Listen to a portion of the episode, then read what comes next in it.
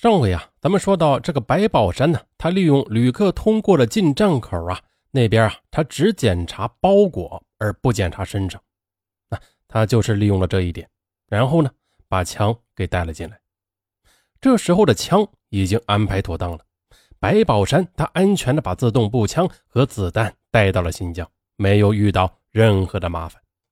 白宝山和谢宗芬下了火车后，并没有在乌鲁木齐停留，当天。他就坐着班车到了石河子，再从这里倒车来到紧靠乌兰乌苏镇的幺四三团场。当天晚上，两人以谢宗芬的身份证登记，住在团场旅店。白宝山来幺四三团场的目标是很明确的，他在新疆劳改时曾到幺四三团游玩过，知道这里有个弹药库。根据他的印象，这座弹药库呀，防备不严。子弹是很容易就搞到手的。第二天清晨，谢宗芬他仍在睡觉，白宝山已经出去勘察弹药库了。然而啊，当他走进那座昔日的弹药库时，却愣在了那里。库房已经搬迁，原址改成了民房。白宝山感到失望啊，他返回旅店，他决定去幺四七团场找他的狱友、铁哥们吴子明。吴子明呢？他管白宝山叫山子，白宝山直呼他子明。白宝山向吴子明介绍了谢宗芬。吴子明比白宝山年轻，他因为盗窃罪被判刑。在众多的犯人中，他最佩服的就是白宝山，因为吴子明呢此时在上班，说话不方便，他就让他们先去家里，他下班就回来。到了晚上，他问吴子明。你在团里干警卫，一年能拿多少工资？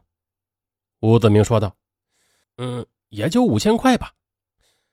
要不这样吧，你不如跟着我干。哦，那你打算干点什么呀？”白宝山他直截了当的说：“我想看看这里的棉花款，值得的话，我就干他一次。”他们的谈话呀，是不用讲的太明白的，一碰就通，谁都知道干他一次。是什么意思？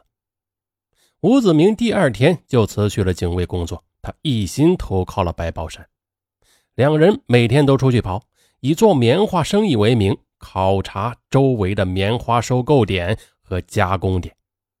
不久后，谢宗芬在市场上结识了几个四川老乡，在厂部南头的居民区找到了一套空房子，谢宗芬打算给租下来。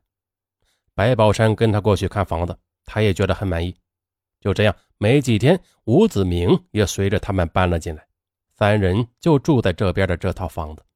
后来呢，成了白宝山、吴子明策划犯罪活动的秘密据点。接下来，通过对棉花点的观察，白宝山和吴子明打算买辆摩托车，以方便行动。随后呢，他就给大地写了信，要大地按照他给的地址寄一万块钱过来。在信中，他嘱咐大地千万不要把他在新疆的事情告诉别人。半个月后，白宝山接到汇款，他和吴子明跑了趟石河子，花六千元买了辆嘉陵牌的七零型摩托车，黑颜色的，以吴子明的名义在幺四七团场交通队上了牌照。有了摩托车，他们的活动半径扩大了，活动效率。也大大的提高。然而，现在正是棉花收购的淡季，各棉花的加工点上并没有多少现金。白宝山他不得不推迟抢劫棉花款的计划。虽然这个吴子明啊，他一见面就表示要死心塌地的跟着他干大事，但是白宝山并没有过早的把他携带枪支的情况告诉他，直到五月份。他才向吴子明透露了一些北京的事情，那自动步枪也给吴子明看了。白宝山说：“咱们一起做事情，一支枪是不够的，我们呢得想办法再搞他一支枪。”吴子明听了，自然十分赞同。六月五日，白宝山和吴子明坐班车来到了奎屯市。准备抢劫市郊奎屯驻军军事培训中心哨兵的八幺钢式自动步枪，袭击哨兵白宝山在北京、河北已经实施过多次了。以前呢，他是一个人作案，而现在他有了同伙可以做接应了。但是同时呢，也需要他计划的更周密。两人谁也不能出差错。来到奎屯，时间还早，两人在街上逛了一阵，在一家饭馆里边吃过饭之后，大约晚上十点钟，两人出来了。白宝山准备好枪支，压好弹药，就这样，两人一前一后的向培训中心移动而去。军事培训中心与奎屯纺织厂和热电厂在同一条路上，因地点偏僻，路上行人非常的稀少。晚上十一点，他们来到驻军培训中心的大墙外，白宝山让吴子明在外面接应，而他则带着自动步枪翻墙入院。然后借着夜色的掩护，悄悄地向大门口的哨兵靠近了。这是他在北京作案的一个成熟的经验：从内部袭击哨兵，能够攻其不备，容易成功。可是呢，这次很不凑巧，一个士兵忘记收取晾在绳子上的衣服了，从宿舍里边走了出来。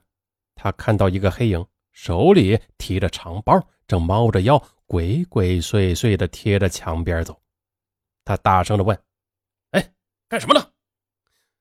白宝山他停了一下，立刻做出判断，他被发现了，抢枪的事肯定不能再进行了。他没有答话，但是呢也没有跑，他的自动步枪顶着火呢，而对方却赤手空拳，他并不在乎这个兵，他快步的朝着大墙走过去，那个兵追了两步喊。站住！你给我站住！白宝山呢？他不予理睬，走到墙边，动作敏捷的一纵身便跳了出去。里边的士兵啊，他没有再追，他认为这个进入兵营的人很可能是想偷东西的，把他吓跑也就行了。回去之后呢，这个战士把看到的情况向班长做了汇报。就当时的情况而言啊，谁也不会想到这个翻墙者带着自动步枪呢。他的目的是抢劫大门哨兵的枪支。由于没有发生直接冲突，那兵营也没有丢失物品，事情也就这样过去了。此时的白宝山的心情啊是很紧张的。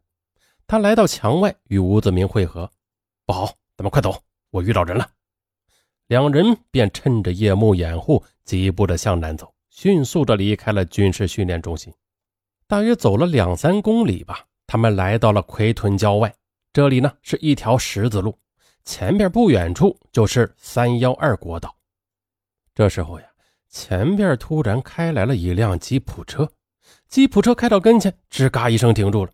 车上下来一名军人。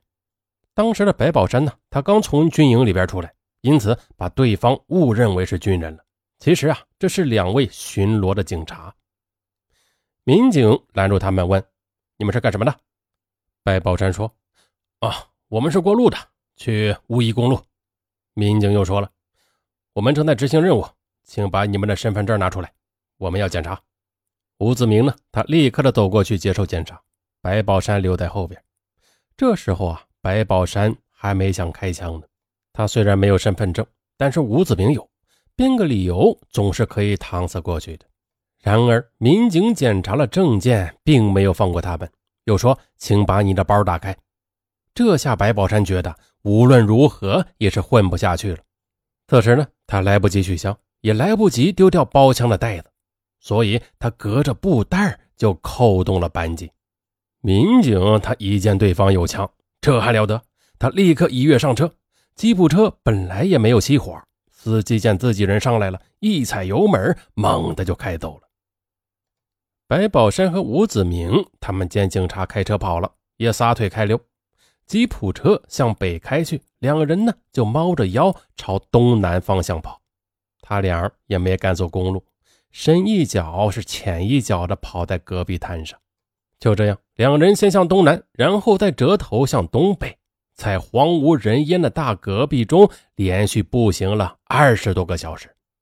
直到第二天下午，两人才来到石河子下野地垦区的幺四幺团场，然后再乘坐班车返回幺四七团场驻地。此后啊，相当长的一段时间里，他们没敢再去奎屯。从奎屯铩羽归来后，白宝山他突然想起了，距他服刑的新安监狱较近的幺四幺团场附近有个军械库。当年呢，白宝山服刑时，同监的一名犯人曾在幺四幺团场的机械库盗窃过武器。